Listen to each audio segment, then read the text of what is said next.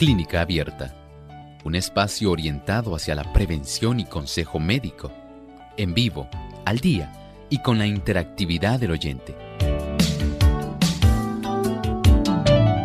Clínica Abierta, poniendo al doctor a su alcance para un diálogo claro y honesto, porque nos importa su bienestar y salud.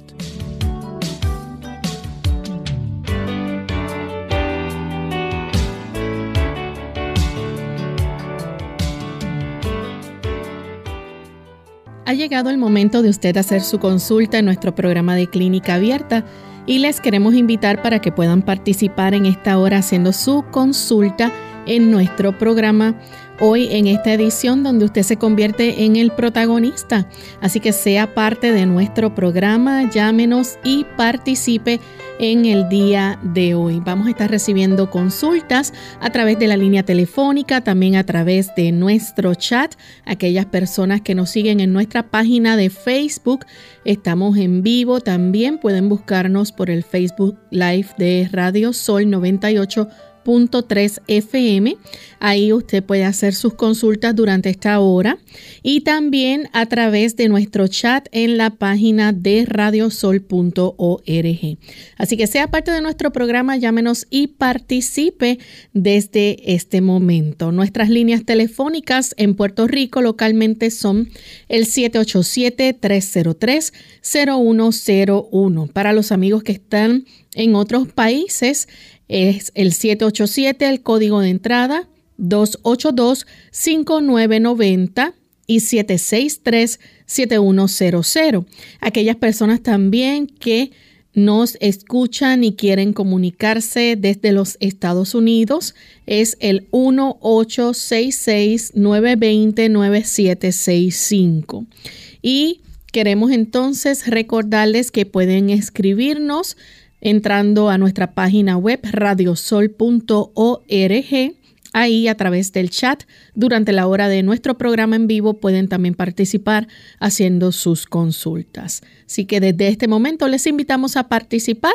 Puede comenzar a comunicarse. Nuestro cuadro está totalmente disponible para que puedan hacer hoy su consulta.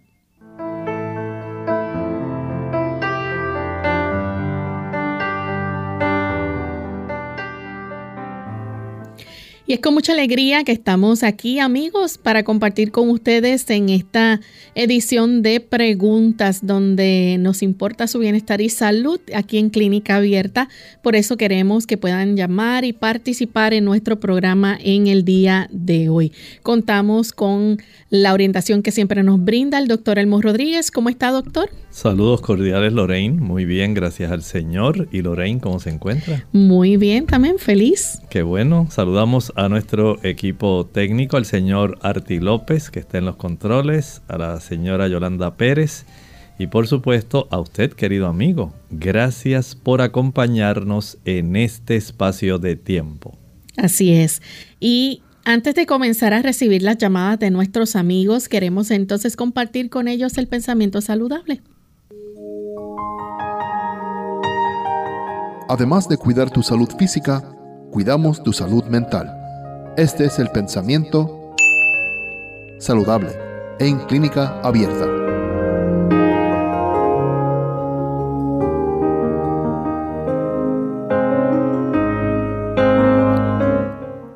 ¿Se siente usted desalentado? ¿Ha notado que hay ocasiones cuando en realidad parece que las cosas no van bien? Escuche con atención. El canto es un arma que siempre podemos esgrimir contra el desaliento. Sí, escuchó bien, el canto. Abriendo así nuestro corazón a los rayos de luz de la presencia del Salvador, encontraremos salud y recibiremos bendición. Los cánticos, las alabanzas. ¿Sabe usted que en las escrituras hay muchos cánticos, especialmente en los salmos? Considere por ejemplo el Salmo 107 y los versículos 1 y 2. Alabad a Jehová porque es bueno, porque para siempre es su misericordia. Díganlo los redimidos de Jehová, los que ha redimido del poder del enemigo. Qué hermoso, ¿verdad? Escuche esta otra, Salmo 105, versículos 2 y 3. Cantadle, cantadle salmos, hablad de todas sus maravillas, gloriaos en su santo nombre, alegres el corazón de los que buscan a Jehová. No debiera permear el desaliento en nuestra vida. Debemos, como parte de nuestra salud mental, acostumbrarnos a utilizar más el cántico y las alabanzas que provienen especialmente de temas bíblicos. Y esto le dará a nuestro corazón otra perspectiva, nos alentará y nos ayudará para que vayamos en la dirección de una salud mental correcta, para que nuestras emociones se mantengan ecuánimes, Considere el canto como parte de un tratamiento que le ayudará cuando usted se siente deprimido. Al doctor por compartir con nosotros el pensamiento saludable de hoy. Estamos listos para comenzar a recibir sus llamadas. Amigos, tenemos nuestra primera oyente que se comunica de la República Dominicana. Ella es Nelly. Bienvenida Nelly, escuchamos la pregunta. Bueno, muchas bendiciones de lo alto, querida familia en Cristo. Ya con decirle eso, yo sé que ustedes saben quién es cuando le digo mi familia en Cristo. Y le pido siempre al Señor que me le dé muchas bendiciones, mucha fuerza para que puedan seguir orientándonos siempre. Hoy quiero hacer dos preguntas, no acostumbro a hacerlas, pero necesito saber.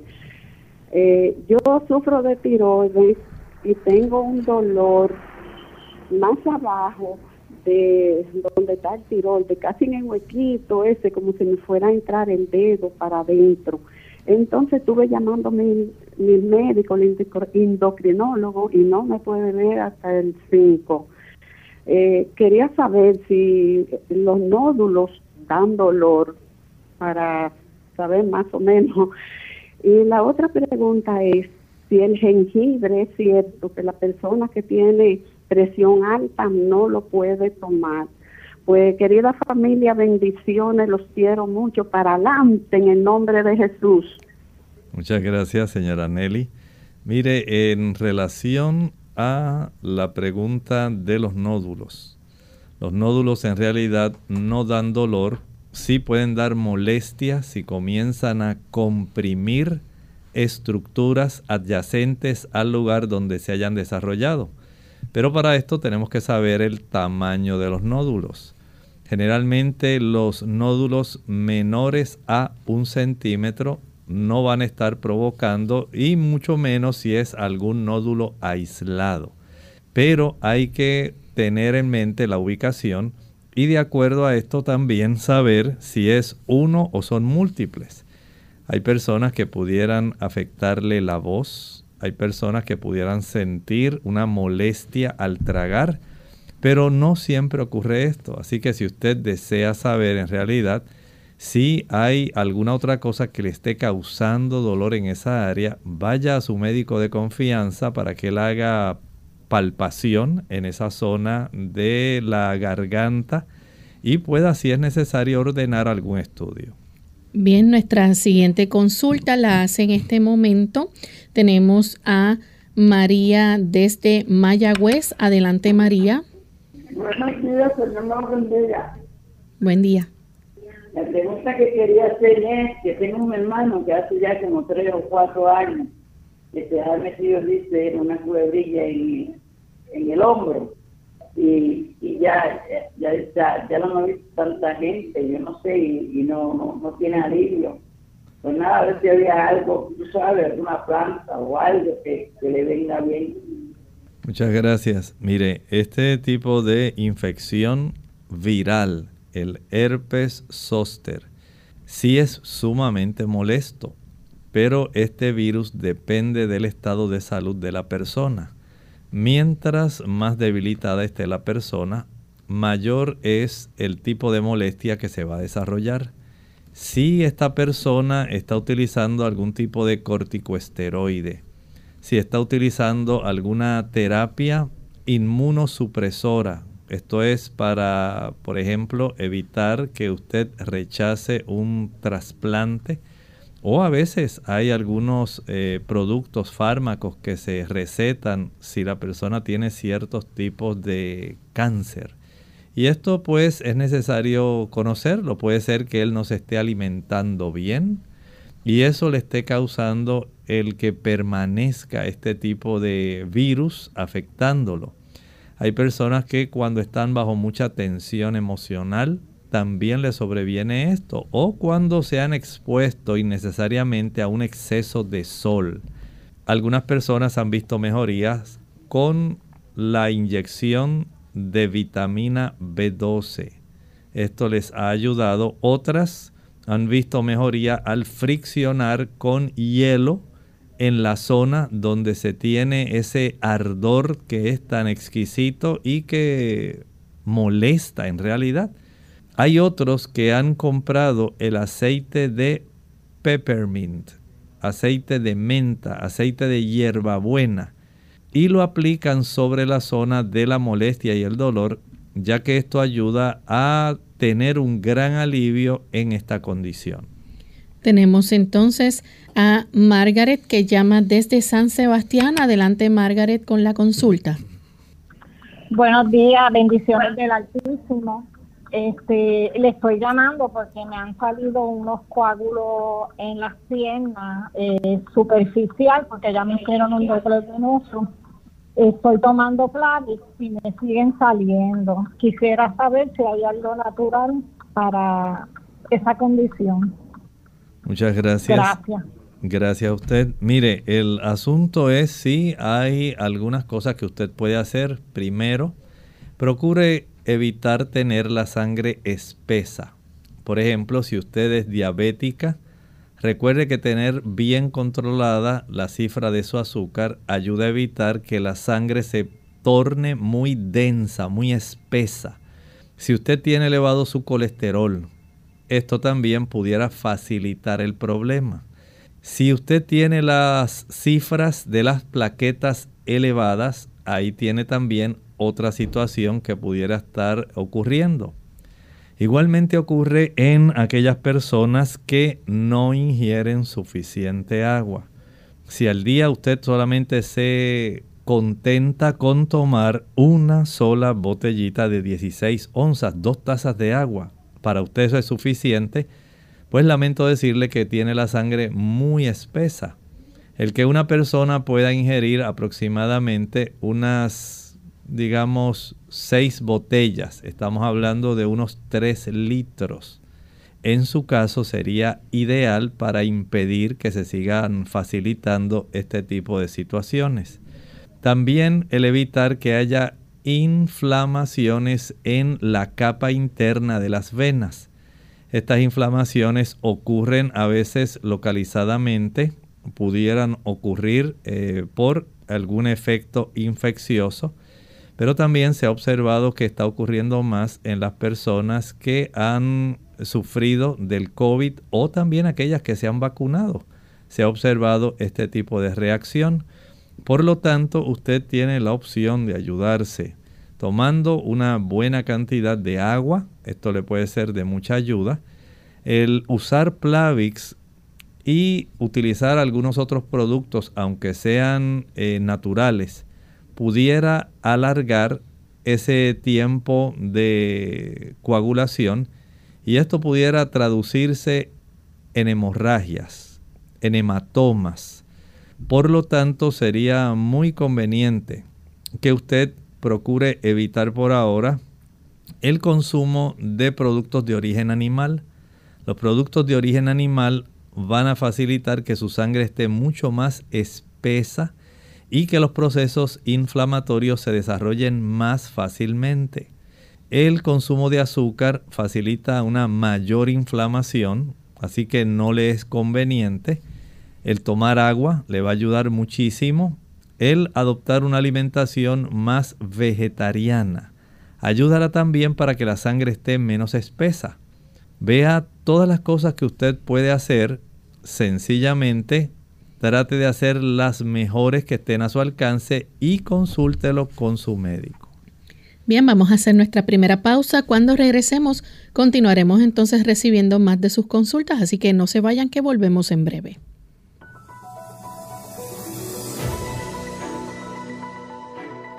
Una dieta balanceada en la que se modere el consumo de grasas y azúcares y se incluyan alimentos de todos los grupos en cantidades adecuadas está asociada a un menor riesgo de padecer enfermedades.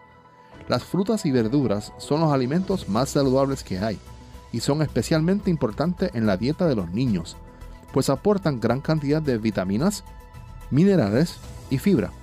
Toma nota, porque te explicaremos algunos alimentos que le ayudarán a tus pequeños a conservar una buena salud por los múltiples beneficios que puedan aportarles. Manzana es una fruta muy completa y con un sinfín de propiedades para el organismo. La manzana es fuente de fibra, lo que ayuda a regular el tránsito intestinal y contiene altos niveles de potasio, magnesio, sodio, fibra, calcio y vitaminas A, B, C y E. También es súper hidratante y aporta un dosis extra de energía, al ser un alimento rico en hidratos de carbono de absorción rápida. Guineo es rico en vitaminas A, B, C y E. Tiene alto contenido en hierro y posee grandes cantidades de fibra, calcio y potasio, lo que ayuda a equilibrar la tensión arterial, dotar de energía al organismo y prevenir la aparición de calambres musculares, un problema muy común especialmente en niños deportistas. Uvas. Esta fruta es rica en hierro y potasio, por lo que resulta perfecta para consumir como snack saludable para llevar al recreo. Además, no contiene colesterol ni sodio, así que cuida la salud de los riñones, hígado e intestinos. Son un potente antioxidante con alto contenido en vitaminas A, K y B1, que ayuda a mantener los huesos fuertes y a proteger la piel, tan delicada en la infancia. Vegetales de hoja verde. Las verduras de hoja verde tienen un alto contenido nutricional y aportan grandes beneficios al organismo son ricas en vitamina A, C y K. Ayudan a disminuir el riesgo de aparición de diabetes tipo 2 y combaten la anemia gracias a sus grandes cantidades de hierro.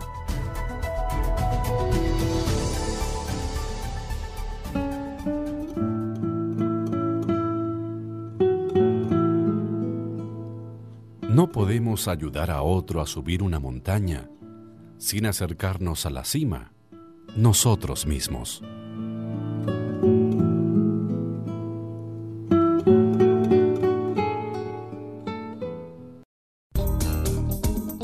Uso por el que es más conocida la manzanilla es el de calmante o tranquilizante. La manzanilla actúa como un sedante suave. Contiene sustancias que actúan sobre el sistema nervioso central, calmando los estados de estrés y ansiedad.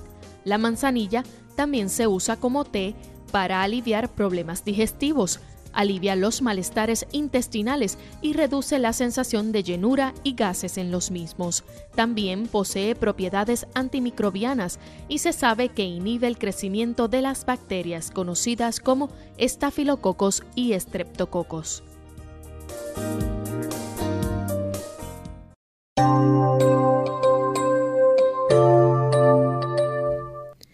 Ya estamos de vuelta en Clínica Abierta, amigos, y continuamos recibiendo sus consultas.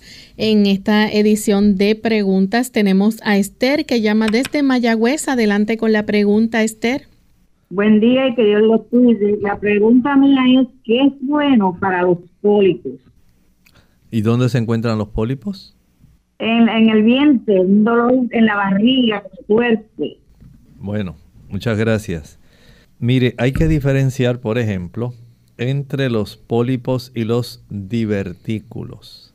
Los pólipos generalmente pasan desapercibidos. La persona no sabe que está desarrollando pólipos y este tipo de formación generalmente se detecta cuando se hace la colonoscopía. Los divertículos, eso sí se pueden inflamar y dependiendo de la ubicación pueden ser hallados en el colon ascendente, en el colon transverso y en el colon descendente. Este tipo de estructuras se pueden inflamar y al inflamarse duelen, molestan. Y hay personas a quienes le va tan mal que hay que sencillamente hospitalizarlas para tratar esta situación. Por lo tanto, usted debe cerciorarse de lo que está ocurriendo.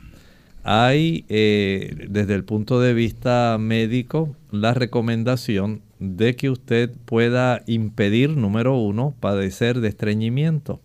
El estreñimiento facilita mucho el que se sigan desarrollando más divertículos mientras usted consuma poca cantidad de fibra de tipo celulosa. Esta es la fibra, por ejemplo, que tienen, digamos, la pulpa del mango o el mango. Esas hilachas que usted ve, eso tiene una gran cantidad de celulosa el cuerpo no absorbe eso, sencillamente le facilita el que al comprimir el intestino, este propulse, impulse más el tipo de contenido de materia que hay tanto en el intestino delgado como en el intestino grueso. Y esto evita que la persona desarrolle esos divertículos. El consumir cereales integrales, trigo integral, arroz integral, cebada, centeno, ese tipo de productos que tienen también una buena cantidad de fibra van a evitar que usted desarrolle los divertículos. A mayor consumo de ensaladas, hortalizas, le va a ayudar para evitar los divertículos. Al consumir una mayor cantidad de frijoles, habichuelas, garbanzos, gandules, lentejas, habas, eso evita los divertículos. Pero al comer arroz blanco, galletas, pan blanco, usted está facilitando el desarrollo de ese problema. Ingerir por lo menos de dos y medio a 3 litros de agua al día impide el desarrollo de divertículos. Caminar, ejercitarse, hacer sentadillas, hacer abdominales evita el desarrollo de los divertículos. Vea cuántas cosas usted puede hacer pero recuerde que un dolor abdominal amerita que el médico evalúe para saber si es algo agudo o es algo crónico. Continuamos entonces con la próxima llamada. En esta ocasión la recibimos de Gilberto de Mayagüez. Adelante, Gilberto. Buenos días, sí, saludos. Eh, yo soy vegetariano y me gustaría saber si, sabe, si el doctor tiene una algo bueno para la catarata. Muchas gracias. Perdone, Gilberto, ¿algo bueno para? Para la catarata. Gracias. No, no hay nada natural. Algunas personas han usado gotas de carnitina, hay otros que han utilizado diferentes productos, eh, plantas como la eufrasia, iBright y así una infinidad de diferentes tipos de productos, pero en realidad no he visto alguno de ellos capaz de deshacer la catarata. Ya el efecto de la cantidad de radicales libres, la cantidad también de daño que puede producirse por la intensidad de la luz ultravioleta, son factores que hacen que esto pueda desarrollarse y se observa más en el paciente diabético. Por lo tanto, aquellas personas que deseen evitar el desarrollo de la catarata pueden eh, tratar de ingerir una mayor cantidad de vegetales, de frutas, de ensaladas, de hortalizas. Mientras mayor sea la cantidad de antioxidantes que usted ingiera, mejor es la protección que usted le puede dar a su cuerpo en contra del daño que hacen los radicales libres y por supuesto, si es que ha sido causada por una exposición prolongada a rayos ultravioleta, tener unas buenas gafas para el sol son excelente remedio. Tenemos entonces a Gladys. Ella nos llama de la República Dominicana. Adelante, Gladys. Muy buenos días. Un saludo para el doctor Emon Rodríguez y para ti, Loren. Gracias. Eh, yo quiero preguntarle al doctor, eh, ¿cuáles son las causas del mal de Parkinson y si este padecimiento tiene cura? Muchas gracias. Mire, este padecimiento se han hecho eh, avances sumamente significativos, se han logrado eh, insertar mediante cirugía eh, células en esa área para facilitar la producción de dopamina. Esto se debe a la degeneración del núcleo, podemos decir así, la sustancia negra y el núcleo estriado, que son áreas donde en la base de nuestro cerebro se concentran ciertas eh, neuronas capaces de producir una mayor cantidad de dopamina y de facilitar que haya un movimiento coordinado. Pero cuando esas áreas van muriendo, según nosotros tenemos la sangre muy espesa, según esas pequeñas arteriolas nutren estos núcleos del cerebro y se va perdiendo la capacidad de mantener esas arterias abiertitas, que cómo se cierran. Bueno, Mientras mayor sea la cifra del colesterol en la sangre, más usted cierra esas pequeñas arterias. Cuando usted consume leche, mantequilla, queso, carne y huevos, poco a poco el colesterol se va depositando en las arterias mayores que están, antes de llegar a esas arterias más delgaditas y se va limitando el flujo de sangre que lleva oxígeno y que lleva una buena cantidad de nutrimentos para suplirle a esas células neuronales capaces de sintetizar la dopamina. Pero mientras se va estrechando el camino de las arterias es más difícil que estas neuronas puedan recibir los nutrientes para ellas funcionar. Igualmente ocurre con el uso del café el café estrecha más ese caminito de las arterias. La persona se va deteriorando. El padecer de hipertensión arterial a mayor resistencia periférica tengamos en nuestras arteriolas, mayor es la dificultad de la sangre para llegar hasta esos núcleos. Mientras más espesa esté la sangre, especialmente si usted es diabético más logra el deterioro de esas áreas, porque la diabetes logra trastornar la arquitectura de las pequeñas arteriolas, lo cual le produce mucha inflamación e impide que haya un buen flujo sanguíneo. Vea cuántas cosas pueden facilitar esto. Igualmente pudiera haber sustancias neuroquímicas que dañen esa área. Pudiera haber eh, una sobreestimulación de esos núcleos que han facilitado que se hayan cansado literalmente de que hayan sido abusados por mucho tiempo en una sobreproducción de dopamina y todo eso puede facilitar ese daño. Así es que si usted quiere conservar esas áreas, esos núcleos, la sustancia negra y el núcleo estriado funcionantes, hay que trabajar directamente con la calidad de nuestra sangre y con las arteriolas que transportan esa sangre. Bien, la próxima consulta la hace en este momento Ibeliz. Ella nos llama desde los Estados Unidos. Adelante, Ibeliz. Buenos días. Buen día. yo quiero hacer una pregunta al doctor. Eh, yo fui al, al ginecólogo y me dijo que tenía unos miomas, pero chiquititos que no eran de gran importancia, pero a mí me llega la menstruación regularmente y me llega a, solamente, a veces me llega manchando, a veces me llega regular y a veces me llega dos veces al mes y tres veces al mes. Eh, y quisiera saber si hay algún remedio para eso y, eso me tiene con miedo.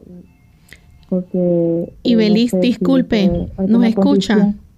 Ajá. ¿Podrías repetir la pregunta? Oh, que yo tengo,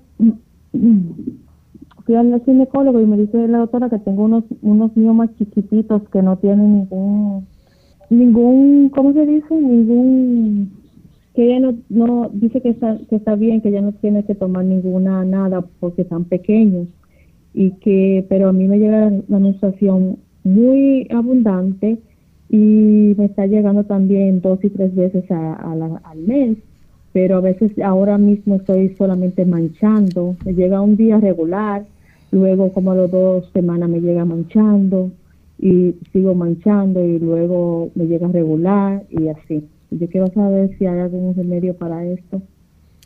Muchas gracias. Mire, la presencia de esos miomas nos habla de que usted tiene un gran aumento de producción de estrógenos.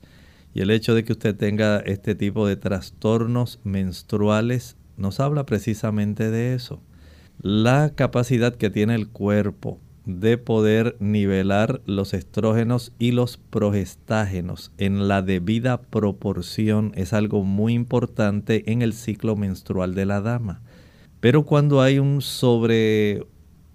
sobreproducción de estos estrógenos por diversas razones, digamos que a usted le encanta el consumo de leche, que a usted le encanta el consumo de huevos, que a usted le gusta mucho el consumo de pollo, entonces estamos facilitando que haya un exceso de estrógenos que van a trastornar la proporción de estrógenos a progestágenos y se va a facilitar entonces el que haya un endometrio más proliferante, el que se desarrollen esos miomas que ahora mismo están pequeños pero van a seguir aumentando, aunque son algunos tipos de tumores benignos pero usted misma va a estar facilitando que se desarrollen. Mientras mayor sea la cantidad de pizza que usted coma, usted está facilitando ese tipo de situación. El hecho de poder estar conscientes de las causas que pueden facilitar ese tipo de trastorno menstrual y ginecológico va entonces a darle usted ahora la oportunidad de hacer cambios, evitando los productos que mencioné viviendo una vida que sea más equilibrada, ejercitándose más, exponiéndose al sol, verificando la cifra de su vitamina D, ingiriendo una mayor cantidad de alimentos como almendras, nueces, eh, semillas de girasol, germen de trigo, que son más ricos en vitamina E y ayudan a sus ovarios, saber que hay en el cuerpo esa capacidad de volver a equilibrar estos niveles de estrógenos y progestágenos es algo que usted puede lograr y puede evitar futuras complicaciones. Ya tiene entonces las causas, vamos a evitar las complicaciones. Bien amigos, ha llegado el momento de hacer nuestra segunda y última pausa. Al regreso continuaremos con más consultas, así que no se vayan. Golpes en la cabeza. Hola, les habla Gaby Zabalúa Godard con la edición de hoy de Segunda Juventud en la Radio, auspiciada por AARP. Todos los años, dos millones de personas se golpean la cabeza. Los niños se caen de sus bicicletas, los adolescentes de sus patinetas y nosotros, los adultos mayores, nos golpeamos la cabeza en nuestras propias casas. Afortunadamente, tres cuartos de los heridos se recuperan sin hospitalización y sin consecuencias permanentes. Una pequeña herida, una contunción y se acabó. Pero ¿cómo se sabe si tu herida requiere de más atención? He aquí la lista que ofrece la Clínica Mayo.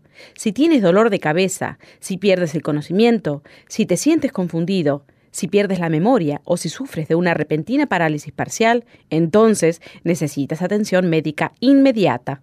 Si padeces alguno de estos síntomas, concurre al médico a la sala de emergencias porque un golpe en la cabeza puede costarte la vida. La pérdida de conocimiento, aún por un periodo corto, puede afectar al cerebro. La hemorragia cerebral puede causar compresión y derivar en daño permanente. Una herida en la cabeza puede provocar un deterioro mental. Si te das un golpe en la cabeza y presentas algunos de los síntomas que indican que podrían tratarse de algo serio, busca atención médica inmediatamente. El patrocinio de AARP hace posible nuestro programa. Para más información, visite aarpsegundajuventud.org.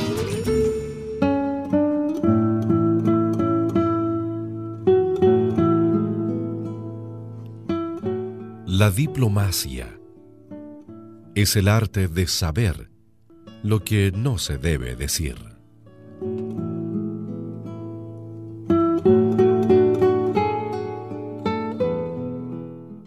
Clínica Abierta. Ya estamos de regreso en Clínica Abierta y continuamos amigos con sus consultas. Tenemos en línea telefónica a Dominga, ella llama de la República Dominicana. Dominga, escuchamos la pregunta, bienvenida. buenos días, sí. Este, yo, felicidades programa, siempre lo escucho continuamente, donde quiera que esté. Gracias. De parte del mundo. Eh, muchas gracias, doctor. Eh, le quería hacer la pregunta, ¿qué puede uno hacer para evitar los nódulos en la, en la tiroides? Muchas gracias.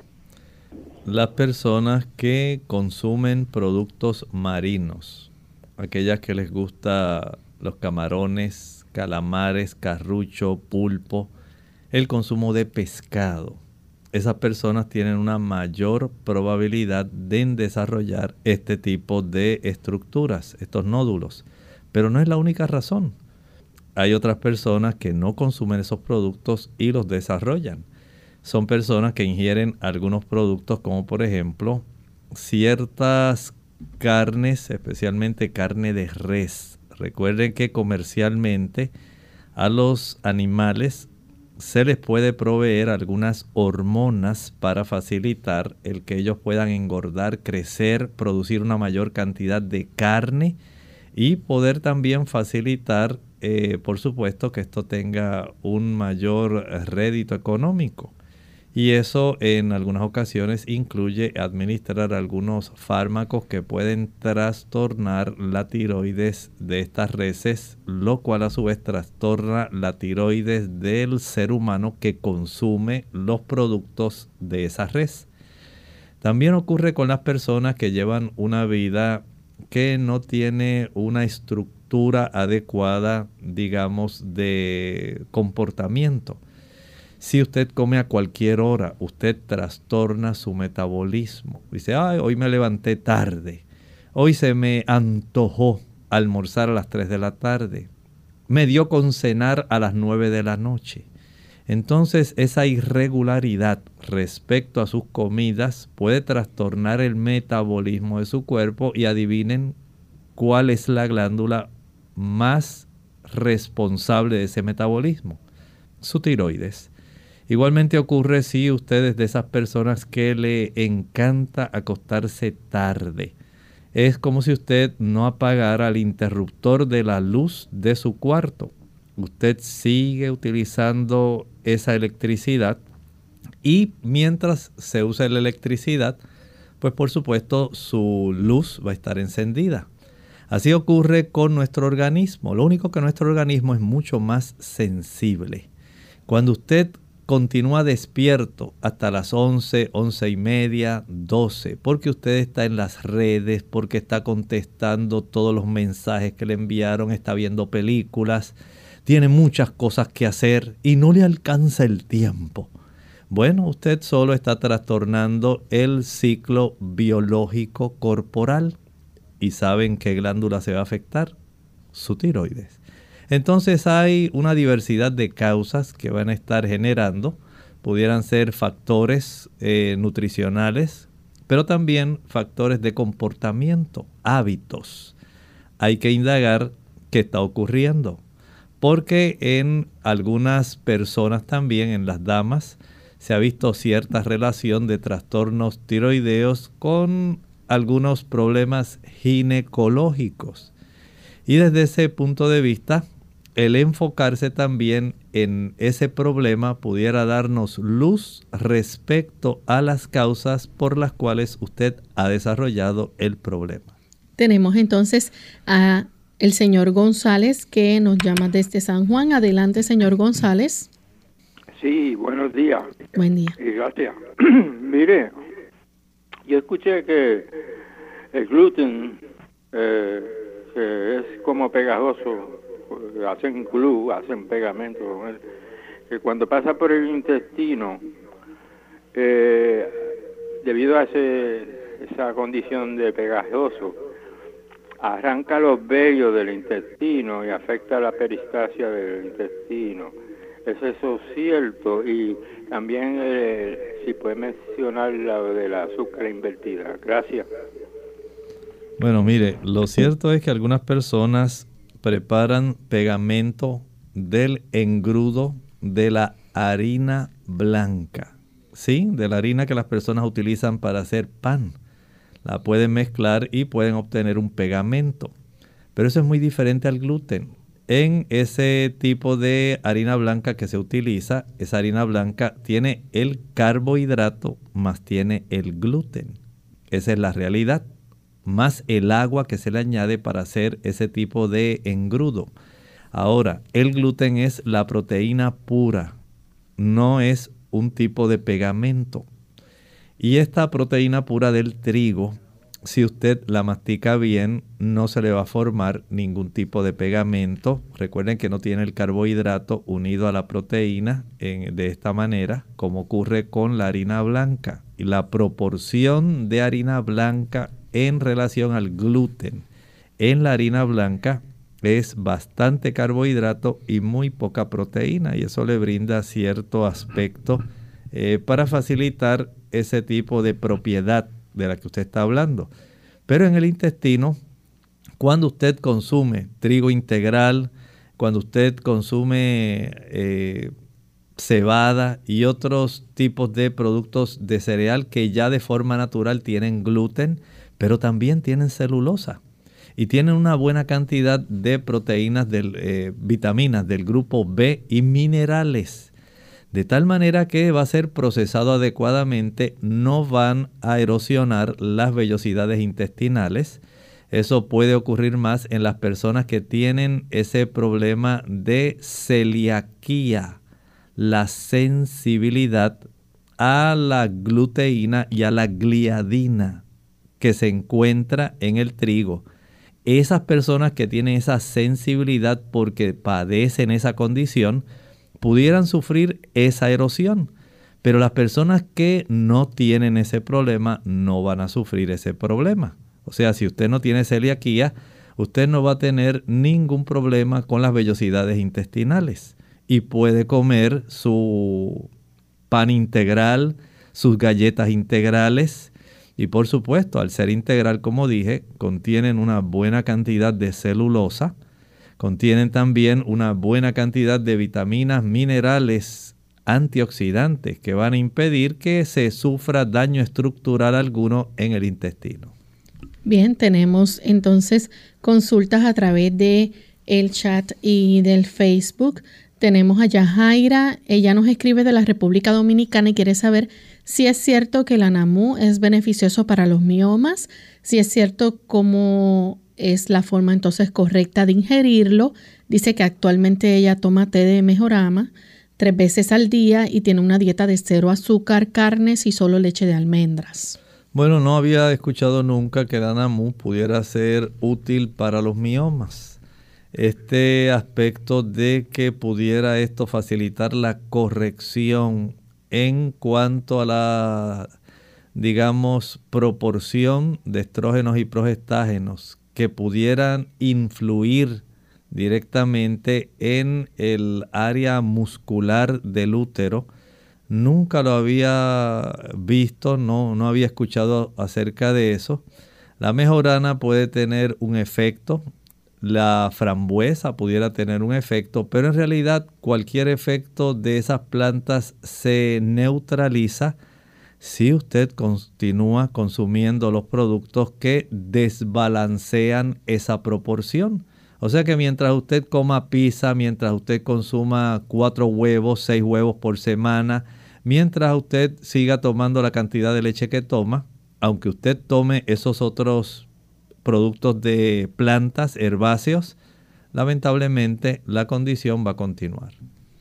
Bien, tenemos otra consulta. En esta ocasión es Jonathan quien pregunta, dice que su esposa tiene 32 años, tiene una presión arterial de 90-60, a veces por debajo de esos valores.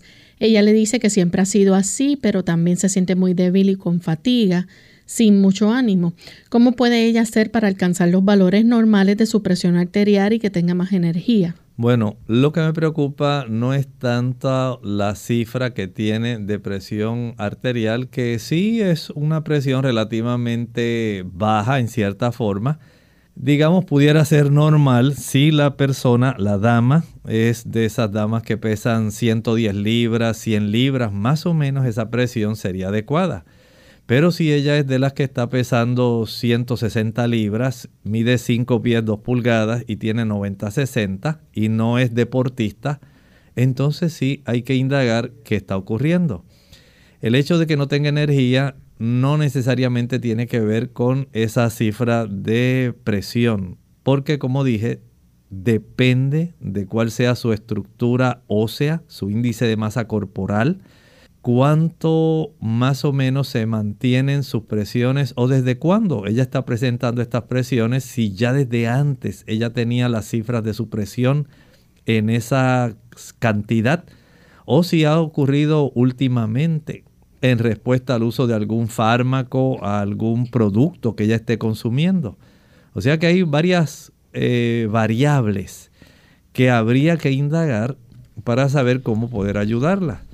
Pero su falta de energía pudiera ser por otras razones. Por ejemplo, habría que saber cómo está de su hemoglobina, cómo está de su cifra de glucosa sanguínea, cómo está su alimentación. O sea, hay otras cosas que hay que indagar, por lo cual llevarla al médico para que el médico pueda constatar cómo están esos ángulos que he mencionado y si es posible lleve un registro de la cifra de la presión arterial que se haya podido tomar cada día en la mañana antes del desayuno y en la tarde antes de cenar. Si además de eso durante el día hay algún momento en el cual ella se siente sumamente débil, cansada, anote la cifra de la presión. Eso sería útil para que al llevar este tipo de información al médico, él pueda ir correlacionando si hay alguna situación con lo que se está observando. Bien, nuestra siguiente consulta la recibimos de Elena Ramírez. Ella es de la República Dominicana, tiene 58 años, artrosis cervical. Dice que le recomendó caminar en lugar plano con dos botellitas de 8 onzas llenas de arena, pero no recuerda entonces cuántas veces en la semana y cuántas horas cada vez. Bueno, si usted tiene la oportunidad de caminar, digamos mínimo una hora, una vez al día, eso sería útil. Pero si está sobrepeso, caminar una hora después del el desayuno y caminar otra vez en la tarde, a eso de las 4 de la tarde, pudiera ser más factible de acuerdo a sus condiciones de salud en general, no solamente a la artrosis cervical. Nos escribe también Altagracia de la República Dominicana, quiere saber si es cierto que el romero se usa como tinte para las canas. Pues en realidad hay personas que dicen eso, pero no puedo decir que sea un tinte que pudiera ser beneficioso. Hay otras personas que utilizan más bien las digamos, cáscaras del nogal, black walnut. Hay muchas personas que utilizan eso para tener ese tipo de beneficio, pero no ocurre en todas las personas. Así que el hecho de que haya algunos trastornos eh, enzimáticos que ocurren en la raíz del cabello y que van dando esa coloración interesantemente gris en la cabellera, pues algunas damas pues utilizan diversos productos, algunos de ellos eh, ya se mercadean como que son naturales, pero siempre tienen algún tipo de sustancia y de pigmentos para facilitar el teñido. Así que desde ese ángulo no puedo decir que exclusivamente el romero sea para el cubrir las canas. Tenemos entonces a Cecilia Sufront ella nos escribe diciendo, quiero saber si hay algo natural para desinflamar los tendones, músculos, especialmente en las extremidades y la espalda. Sí hay. Por lo menos hay tres cosas que puede hacer. Número uno, la aplicación de hidroterapia alternada. Eso quiere decir que usted puede aplicar mediante una compresa agua caliente alternada con agua fría. El agua caliente ayuda a relajar las fibras musculares. También eh, ayuda para relajar el tendón. Y esto le da una mayor flexibilidad. Y al alternarlo con la compresa fría reduce la inflamación. Así que comenzamos a tener beneficio, pero debe ser alternado en breves periodos. Digamos unos 30 segundos agua caliente, 10 segundos agua fría, 30 segundos agua caliente, que es trabajoso, sí, pero usted está buscando un beneficio y hay beneficios que requieren trabajo. Y desde ese ángulo podemos facilitarle eso. El segundo factor sería el ejercicio. Según usted vea que va mejorando esa elasticidad, menos rigidez, comience a ejercitarse. No hay sustituto para el ejercicio. El hecho de que intencionalmente usted decida mover esa articulación, aunque usted al principio la sienta rígida, poco a poco usted va a facilitar que el cuerpo pueda ir flexibilizando esas estructuras. Y también hay sustancias como la curcumina. La curcumina ayuda a bajar inflamaciones y pudiera esto tener ese efecto que le ayude a alcanzar el objetivo por el cual usted nos está preguntando. Tenemos entonces a Antonio de la República Dominicana. Dice, ya he sabido que el consumo de azúcar no es beneficioso para la salud. Por tanto, deseo saber cuál es la cantidad recomendada cada día para una persona que no le sea tan perjudicial. Bueno, mire, el, esto puede ser un poco variable. Hay personas que con una cucharadita pudiera ser suficiente. Pero el consejo va en la dirección en que sería preferible que usted mejor consuma la fruta tal como viene. Consuma la naranja tal como es. Si le gusta algo dulcecito, los dátiles. Quiere algo dulce también, los higos quiere algo dulce y sabroso, los guineos, cambures, plátanos, bananos. Quiere algo que le añada un poco más de sabor dulce a la avena, añádale pasas. Y de esta manera usted está aprovechando el dulzor natural de una fruta sin tener el beneficio de, no digamos beneficio, sin tener el daño que le va a, proveer el concentrar la el azúcar eh, directamente, ya que la que viene en las frutas tal como es, tiene a su vez la fibra, tiene las vitaminas, los minerales para procesarla sin que necesariamente tenga que hacer el daño que hace, por ejemplo, el azúcar ya purificada, como la sacarosa que usted tiene sobre su mesa. Tenemos entonces la consulta de Margarita Castro. Ella nos escribe de Guatemala.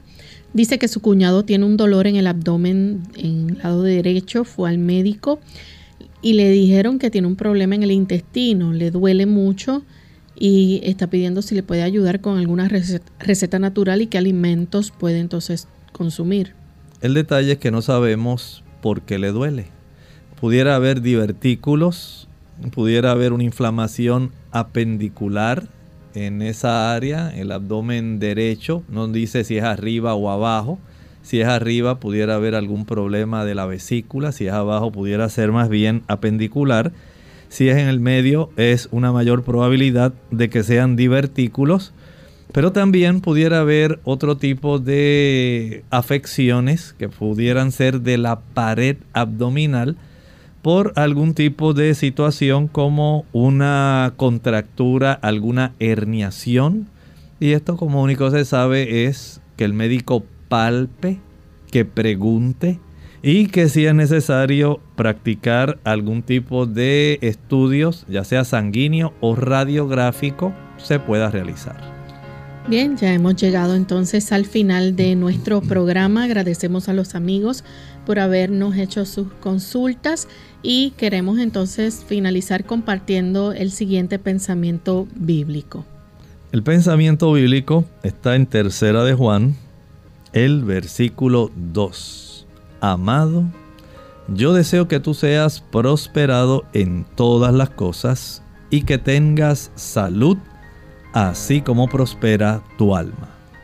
Nosotros nos despedimos amigos y será entonces hasta nuestra siguiente edición de Clínica Abierta. Con cariño compartieron el doctor Elmo Rodríguez Sosa y Lorraine Vázquez. Hasta la próxima.